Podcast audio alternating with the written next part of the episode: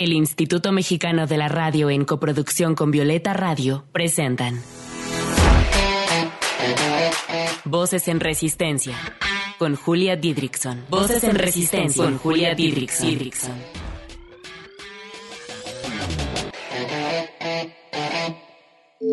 Voces en Resistencia. Un espacio para compartir la lucha de las mujeres que de diversas maneras han transformado este mundo en un lugar más libre para nosotras. Voces en Resistencia. Bienvenidas a este su programa de radio y podcast feminista semanal. Yo soy Julia Didrikson y estoy bien contenta de gozar otro episodio más con ustedes. Hoy desmenuzaremos un tema del que poco se habla. Es más, creo que yo nunca había hablado de esto con nadie. Bueno, démosle la bienvenida a María Fernanda Avaroa para hablar de su orientación dentro del espectro asexual y aromántico.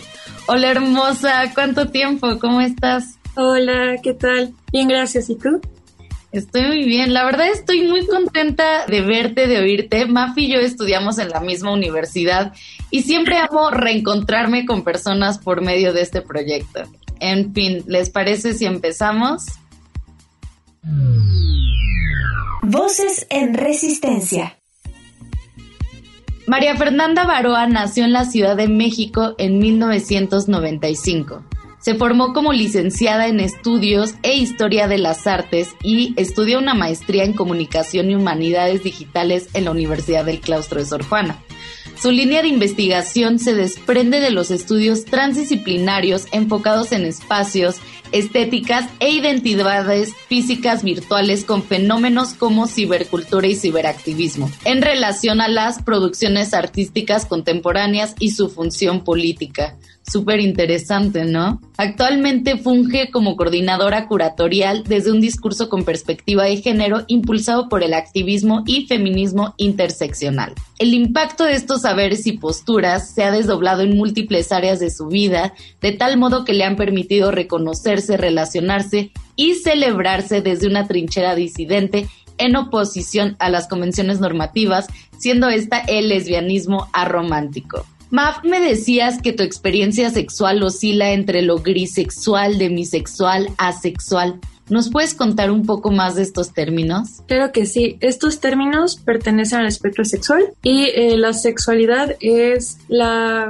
falta de atracción sexual o simplemente las personas no experimentan atracción sexual y ya. No es temor al sexo, no es aberración al sexo, no es nada de eso, solamente es la ausencia de la atracción. Y em, hay otras escalas de grises dentro de este espectro, que es la grisexualidad y la demisexualidad. La demisexualidad se caracteriza por poder experimentar atracción sexual con un vínculo emocional previo. Y la grisexualidad es parecida, lo que cambia es que se siente atracción sexual muy pocas veces en la vida. Entonces, en mi caso, estando en una relación, podría nombrarme demisexual, pero para ser honesta, son menos las ocasiones en las que siento atracción sexual que en las que sí.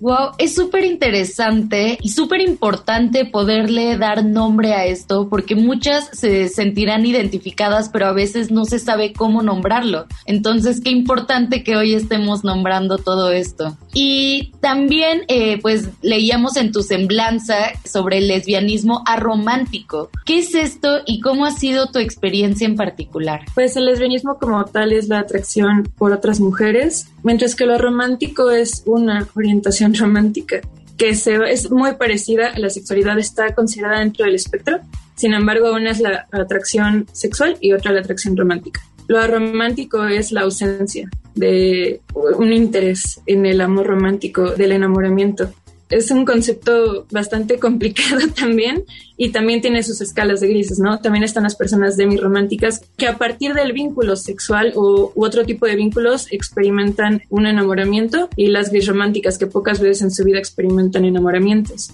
En este caso, en el mío, no experimento atracción romántica. Por mucho tiempo me convencí de que sí, por todos los convenios, por cómo me enseñaron en mi familia, mis amigos, veía que mis amigos tenían novios y, era como esta cuestión súper ideal y yo no lo sentía, entonces me condicioné a sentirlo, me convencí de que sí y no siempre se sintió como un simulacro o como un performance, como algo ensayado.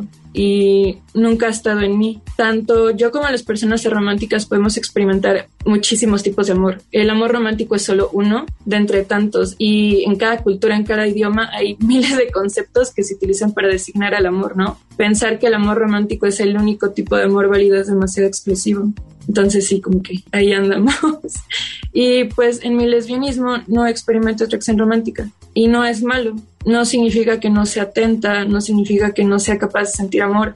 Creo que lo vamos a abordar más adelante, pero uno de los mitos del amor romántico es que no se siente, no se siente amor o hay frialdad o cosas así. No, no para nada. Simplemente como que el amor romántico con sus mitos no encaja. ¿Y cuáles son estos mitos? Celos, los celos son amor, la media naranja, el amor todo lo puede. No reconozco nada de eso, nada, y no quiero reconocerlo. Wow, y no lo has vivido porque estoy segura, porque trabajo con muchas mujeres con cientos de mujeres en torno a este tema. Todas nosotras hemos vivido, hemos experimentado, hemos creído en estos mitos hemos sentido celos porque pensamos que también era otra forma de manifestar nuestro amor, hemos creído en la posesión, en la entrega total, en el amor para siempre y es muy, muy interesante y es totalmente una resistencia hacia este sistema que nos ha dicho cómo amar me da mucha curiosidad saber si se puede emplear el término salir del closet para las personas asexuales, demisexuales, grisexuales. En caso de que sí, ¿cómo fue que saliste del closet o que externalizaste tu sexualidad?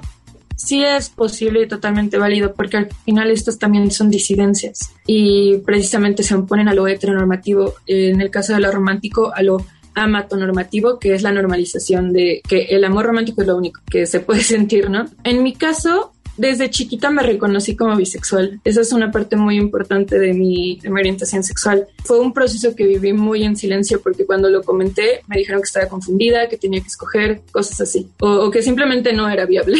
y ya de ahí, a los 21 años me di cuenta, estaba en una relación. No es una relación heterosexual, la persona era heterosexual, un hombre cis hetero, pero no sé, como que de verdad ya no podía, ¿sabes? O sea, ya, ya no aguantaba nada de lo que estaba pasando ni románticamente y empecé a tener estos cuestiones poco a poco, con mucha introspección, me di cuenta de que era lesbiana y me dio mucho miedo pronunciarme de ese modo porque también me enseñaron que la palabra lesbiana daba asco, era mala. Entonces fue complejo, lo logré y fue mucho más fácil eh, salir del closet y, hablar con la gente. Entonces, cuando me tocó salir del closet romántico, fue muchísimo más fácil. Fue un proceso casi automático. Lo hablé con una amiga que es asexual y me ayudó a conectar los puntos que no tenían sentido para mí y ya fue como lo descubrí. Lo complejo de esto son los comentarios que he recibido como es que tienes miedo de enamorarte, espera que te enamores y ya verás qué onda. Y no, de hecho es muy interesante. En la experiencia romántica sí utilizamos un concepto parecido al enamoramiento, pero es el arrobamiento. El arrobamiento tiene como móvil un tipo de amor que es el platónico. No es este amor imposible ni nada de eso. El amor platónico es un tipo de amor que se caracteriza porque las relaciones son parecidas a las amistades, pero mucho más íntimas. No es desvirtuar a las amistades ni nada de eso, solamente son diferentes y aún así está esa sensación como de intimidad y de confianza que usualmente no está en el amor romántico por todos sus mitos, ¿no? Como no puedes llegar y decirle a alguien tal cosa porque hay celos, hay ciertas restricciones. Entonces yo no me enamoro, yo me arrobo y no estoy interesada en buscar enamoramientos, sino arrobamientos. Incluso en inglés, en vez de utilizar este concepto crush, que es hasta fatídico de cierto modo, porque es como te crocheas, te... utilizamos uno que es squish, que es en referencia a esta sensación de maripositas en el estómago. Oye, estoy impactada, estoy emocionadísima con estos nuevos conceptos de arrobamiento, squish. No sé, me da muchísima emoción estar platicando contigo de esto y aprender tantas nuevas cosas. Oye, pero pues vámonos a un poquito de música. Como saben, cada programa ponemos dos canciones casi siempre elegidas por nuestras invitadas. Escuchemos entonces la primera rola que escogió Map. Esto es Susie Save Your Love de Mitski. Estás escuchando Voces en Resistencia. Voces que resisten también desde la música.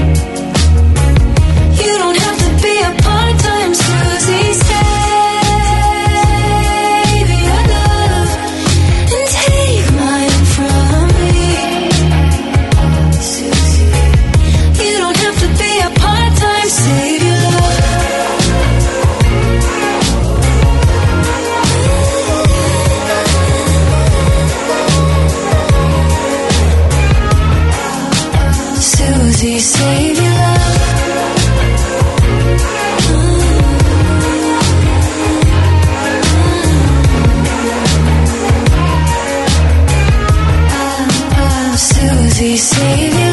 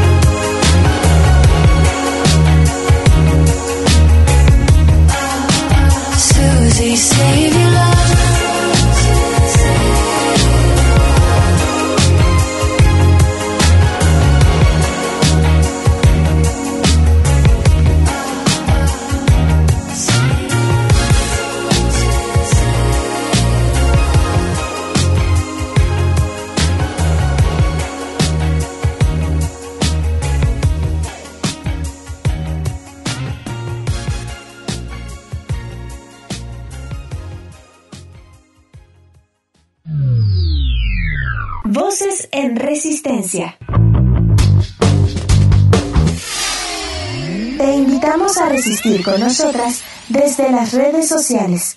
Encuéntranos en Instagram como arroba voces guion bajo en resistencia, en Twitter como arroba violeta radio guion bajo FM y arroba reactor 105. ¿Y tú cómo resistes?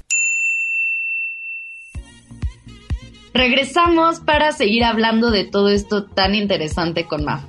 Quisiera preguntarte de qué manera demuestras tus afectos hacia otras personas. Ya comentaste un poquito, pero podrías expander un poquito más de eso.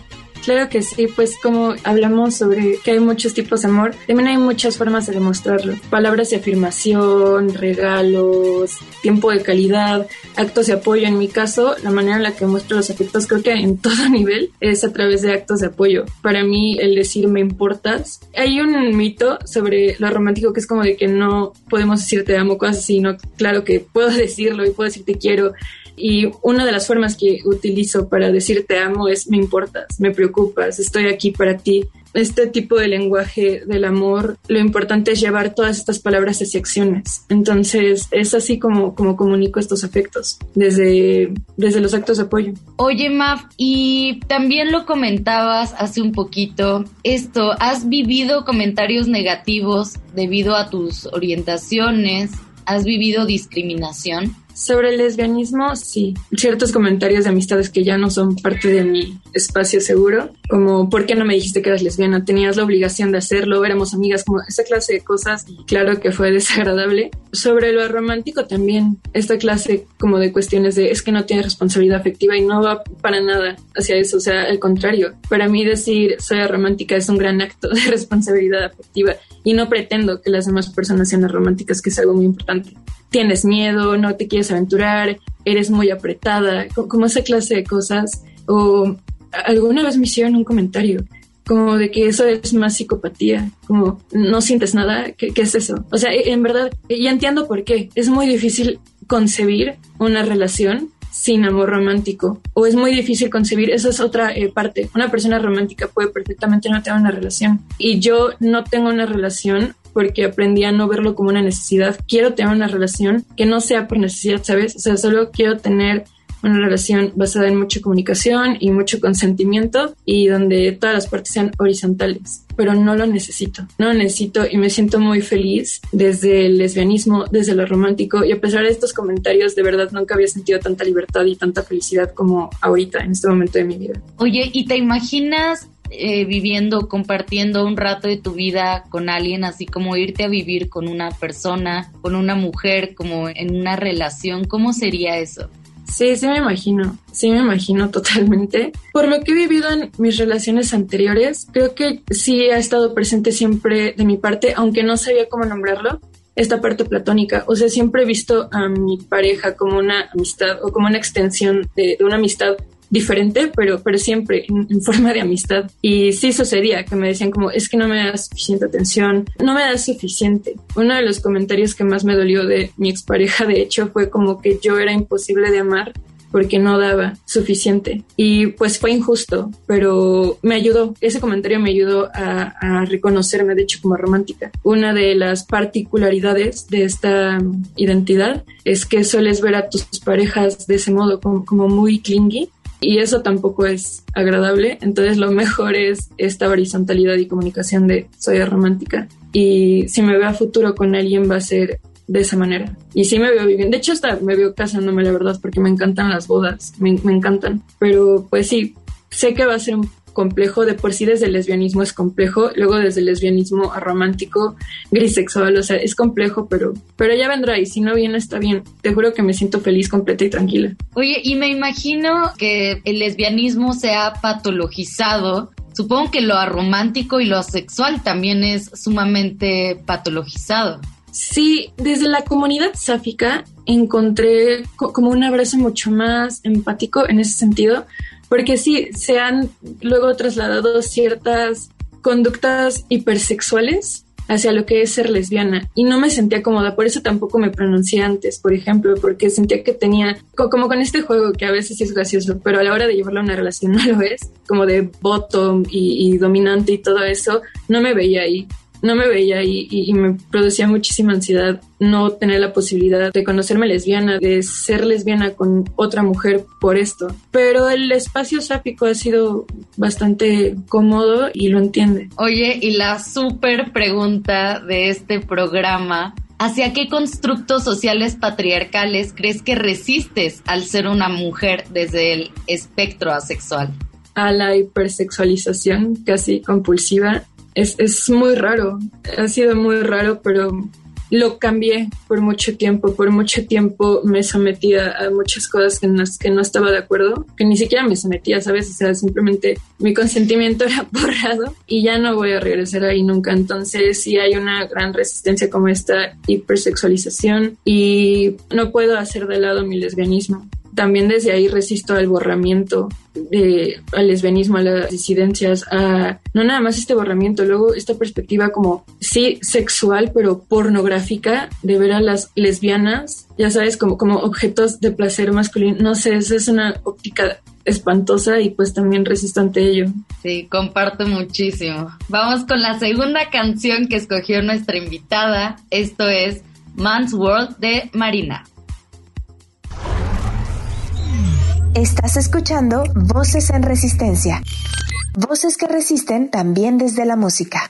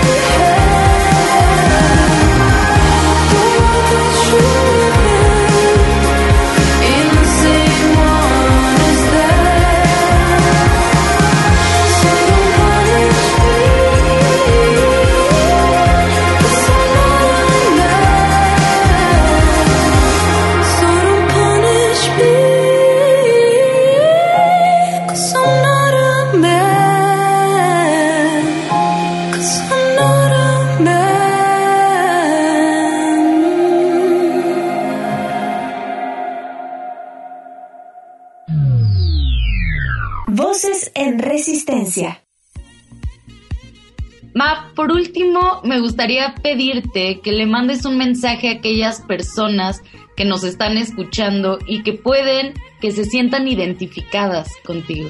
¿Qué les dirías? Por mucho tiempo a mí me dijeron varias personas que estaba confundida y sobre todo invalidaban la experiencia que tengo ahora porque antes era heterosexual, nunca fui heterosexual, o antes era una persona que experimentaba atracción romántica. Todo es válido y la sexualidad y lo romántico es flexible también y fluido. Entonces, reconozco que lo asexual y lo romántico están muy invisibilizado, pero hay poco a poco foros y espacios que permiten el diálogo de estos temas. Entonces, si puedo servir como un vehículo de conexión, yo encantada de poder dialogar con otras personas sobre esto. Oye, entonces, ¿cómo te podemos encontrar en redes sociales por si hay chicas, chiques que se quieren eh, comunicar contigo? También para ver tu trabajo como curadora, porque sé que estarás haciendo cosas maravillosas. ¿Cómo podemos encontrar? En Instagram soy más activa y estoy como chiquita virtual junto.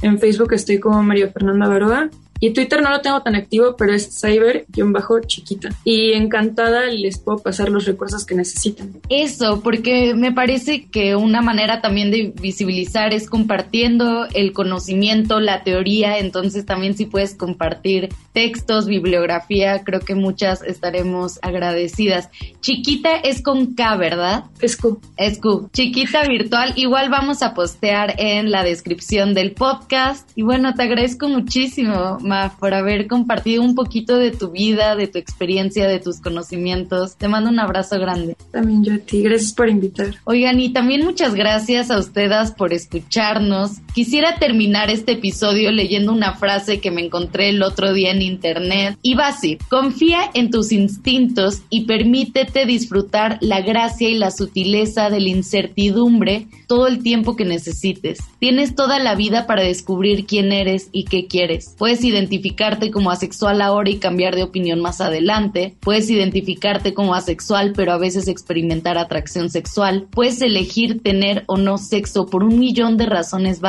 Nada de esto es una norma fija y lo más importante, no le debes una explicación a nadie. De nuevo, muchas gracias a ustedes por estar aquí acompañándonos una vez más. Mil gracias a MAF por todo lo que nos contó hoy. Yo soy Julia Didrickson y nos escuchamos la siguiente semana.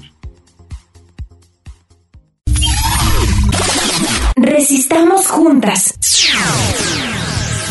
Desde la creatividad, la lucha, la sororidad y la ternura. Esto fue Voces en Resistencia.